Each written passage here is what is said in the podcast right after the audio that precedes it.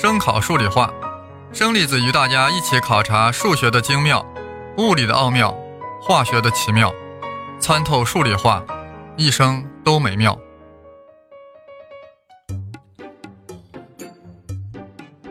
大家好，我是生粒子。上期节目中呀，我们说到欧几里得的几何体系在我们现行的中学课本中遭到了无情的摧残，其完备的逻辑演绎体系遭到了大力削弱。这其中的真正原因啊，到底是什么？其实呀，这是一个大趋势。这个趋势呀，在欧美国家呀早已发生了。欧美最早的中学数学啊，就是以欧式几何为中心的数学体系。大家都觉得学习欧式几何是领悟数学中的演绎法、严谨性和逻辑性的最佳模型。对学生逻辑思维能力和空间想象能力的培养啊，有着不可替代的作用。但是啊，到了一八七零年，有一些美国教师开始提出不同意见了，呼吁远离欧式几何。二十世纪初，英国数学教育改革者主张中学教育啊，抛开欧式体系。德国数学家克莱因也反对欧式几何体系，主张中学数学啊，应该以函数为中心，并尽早引入微积分。二十世纪三十年代，法国布尔巴基学派也反对欧几里得呀。其中有一位叫迪厄多内提出：“欧几里得滚蛋！欧几里得几何是以落后于时代的方法和思维方式所堆砌的一堆废物。”啊，这人说话确实太过分啊！难怪是布尔巴基学派的，相当的布尔巴基。布尔巴基学派，大家听着挺熟吧？就是那个在集合论中发明空集概念的那个法国数学学派。我们在集合那期节目中啊提到过这个学派。以我个人上大学的经历来看呀，大学数学系的课程中呀，几何的确是在萎缩，占统治地位的是数学分析、代数等课程。就是大一的时候呀，学了一个学期的解析几何。大家注意，解析几何呀是用代数的方法来解决几何问题，不是纯粹的几何。本来解析几何呀要上一学年，两个学期的，到了我们那一届就被砍了一半，令解析几何老师很不满意。他为了刷存在感，让班同学几乎一半人考试不及格。本来是几何遭到摧残，但还是落到了最终用户头上。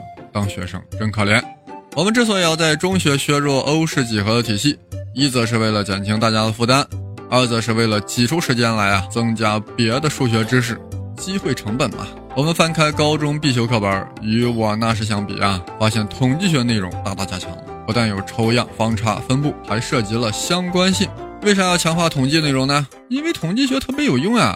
把个几何证明题证来证去，进入社会后啥用不顶。统计学知识起码可以帮助我们了解一下经济形势呀、大数据呀、炒个股呀之类。另外，高中必修课还增加了算法，这不正是为计算机准备的算法吗？总之呀，现行课本就是要追求实用性，这样欧式几何就不得不面对萎缩的命运了。面对这种趋势，这种做法，有些教育工作者呀是不认同的。他们觉得欧式几何作为形式推理的入门训练，至今不可替代。它是运用逻辑证明的真理的典范，是培养理性精神的工具。不仅如此，欧式几何也为绘画、物理、地理等学科提供了几何基础。正因为如此，我们中学啊还要与欧几里得亲密接触。我们一上高中，视野立马开阔。这几何呀，就从二维的平面几何上升到三维的立体几何。本来我们就生活在三维空间，面对的是三维空间的事儿，所以立体几何才显得更加真实。虽然难了一点，我们首先遇到一个问题，就是如何把正方体、长方体、五棱锥之类的三维立体画在平面之上。课本上教了我们一个斜二色画法，确实挺简单，就是采用了四十五度和二分之一这么简单的手段。明明是平面上的图形，看起来就像一个立体，这是什么道理？其实呀，这里就牵扯到了透视法的原理。透视法就是把客观物象啊在平面上正确的表现出来，使得它们具有立体感和远近空间的方法。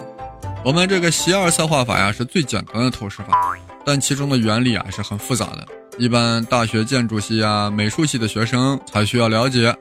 其实呀，他们也不需要理解太深，关键是运用。为什么美术系需要了解呢？这绘画啊，尤其是古典的西洋绘画，特别讲究透视，采用的是焦点透视，就好比照相一样，将观者固定在一个固定点上，把能摄入镜头的物象呀，如实的照下来，追求的是真实反应。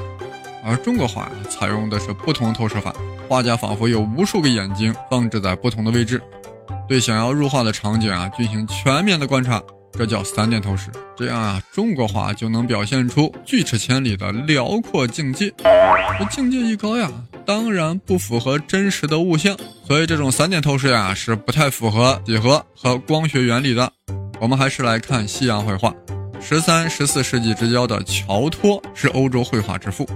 是他奠定了将透视法在油画中的应用，使得在平面上的画布上也能展现出不同元素的远近效果，展现出三度空间的纵深。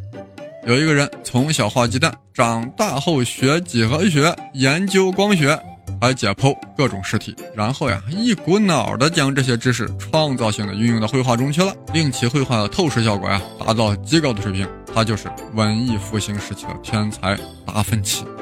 达芬奇啊，还发明了空气透视法。呃，这个所谓空气透视法呀，就是借助于空气对视觉的阻隔作用，越远则越模糊，啊，越远则越偏蓝，近物色彩鲜明，远物失色。由此啊，透视就不只是以大小、比例和明暗对比来实现了，还可以模糊和失色来营造画面的纵深和远景。我们平时看蒙娜丽莎，光注意看美女了。下回看看美女的背后啊，内容相当的丰富，有小径、山崖、流水、树丛等，但他们渐次的推向了远方，就是他们越来越没有光泽了，越来越模糊了，最后消失在了朦胧之中。而这个背景啊，反衬出了蒙娜丽莎肖像的典雅端庄，让你的眼球啊，知道应该聚焦在什么地方。呃，这里顺便说一下，我国唐代大诗人、大画家王维啊，也对透视法有自己的深刻体会。他是这样说的：在绘画的时候呀，远人无目，远树无枝，远山无石，远水无波，高于云起。好了，我们还是返回来看欧洲。十九世纪中期啊，摄影术在欧洲出现了。这照相机的发明啊，对西方绘画的冲击啊，实在太大了。你们画家不是要追求真实吗？要用焦点透视法来反映真实的物象吗？我照相机一按快门，咔嚓一下，原来照片直接就将你的画作秒杀了。画家们一看这种形式呀，必须要变革呀，否则就没法混了。于是乎，在十九世纪末和、二十世纪初，法国巴黎酝酿出了印象派、后印象派、象征主义、野兽派等等。但大家觉得还是不过瘾啊！毕加索又搞了一个立体主义。这听起来有点立体几何的感觉，但实际上是反立体几何的。这怎么讲？过去画家都是从一个角度去看，也就是焦点透视，所画出来的只是立体的一个面儿。通过色彩对比，能给观众造成三维空间的错觉。但毕加索呀突发奇想，从几个角度来观察这个人物，并且把这个人物的几个侧面并列重叠的一个画面，使得人物是由几何图形组合而成的。纯粹是一个二维空间的平铺，也就是说，毕加索呀将立体几何转化为了平面几何。我说清楚了吗？我自己听着都困难。咱们举个例子吧，就说毕加索第一幅立体主义作品《亚维农的少女》，其上的五个女子呀，有的在正面的脸上会出现其侧面的鼻子，有的在侧面的脸上画着正面的眼睛，这就是立体主义，把不同角度看到的东西啊拼接在一个画面上。不过呀，这种拼接可不是随意的组合，而是经过理性的思维和精巧的构思，从而表现出时间的持续性。这立体主义啊，可不是一般的透视法。这听起来很高端啊！我们现在不需要了解那么深，我们只要会斜二侧画法就行。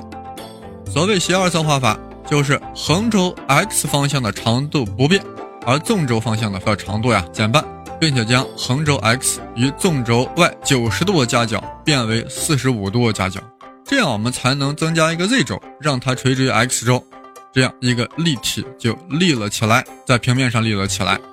更确切的说，在你的视觉的错觉中立了起来。为什么四十五度加上减半就能达到此效果呢？就拿立方体来说吧，这个所谓的斜二侧画法呀，就相当于你的眼睛呀是从正方体的右上角来观测这个立方体的。横轴之所以不变，是因为当你俯视直角坐标系与从正面测试视觉的长短效果相同，而 y 轴不一样了，俯视与测试将会有很大的差别，所以将九十度夹角要变四十五度，同时将平行纵轴的减半，正是为了追求与视觉效果相符。你若不信，画 y 轴方向不减半，按照原长度画，而画出的正方体啊，反而看起来像一个长方体。不信你可以试一试，人的视觉就这么怪。节目到最后呀，我们再用一个例子来感受一下欧几里得几何在逻辑上的清晰性。就来看看二面角的定义吧。如果两个平面相交，就会有一个夹角，我们把这个夹角呀叫二面角。问题来了，过去我们对角的定义是有公共端点的两条射线组成的图形，也就是说是用线来定义角的。那现在两个面的夹角怎么定义呢？呃，思路就是将两个二面角的夹角呀转化为两条线的夹角。既然两个平面相交，就会相交出一条线。也就是这个二面角的棱，在棱上任选一点为端点，在两个半平面内啊，做出垂直于棱的两条射线，这两条射线所成的角就叫做二面角的平面角。这样就将二面角的定义啊转化为两条射线所加的角了。如果二面角是直角，那么我们就说这两个平面是垂直的。这样，我们马上就会引出一个定理：如果一个平面经过另一个平面的一条垂线，那么这两个平面就垂直。这是平面与平面垂直的一个判定定理，但书上呀又没有给出证明，这书编的也太温柔了。那我们追求一下大概的直观理解，而不是死记硬背。为什么一个平面经过另一个平面的一条垂线，则这两个平面就垂直呢？大家想想，啥叫两个平面垂直？不就是它俩的二面角为直角吗？啥叫二面角？不就是垂直于棱的两条射线所加的角吗？既然已经有一条垂线垂直于一个平面了，那不就等于这个垂线垂直于这个平面中的所有直线吗？那么所形成的二面角当然是直角了。我们在这个过程中呀，不经意的用到了欧几里得几何的五大公设之一，就是所有直角都相等。由此呀，我们再次体会到欧式几何是一个从定义到公理再到定理的这样一个层次分明的逻辑大厦。它影响着一代又一代的数学家，尤其是它的第五公设：过直线外的一点有且只有一条直线与这条线平行。又或者，无数数学家想去证明它，最后呀，非但无法证明，反而从其反向得出了另一种几何学。这正是我们下一期的话题。我们下周再见。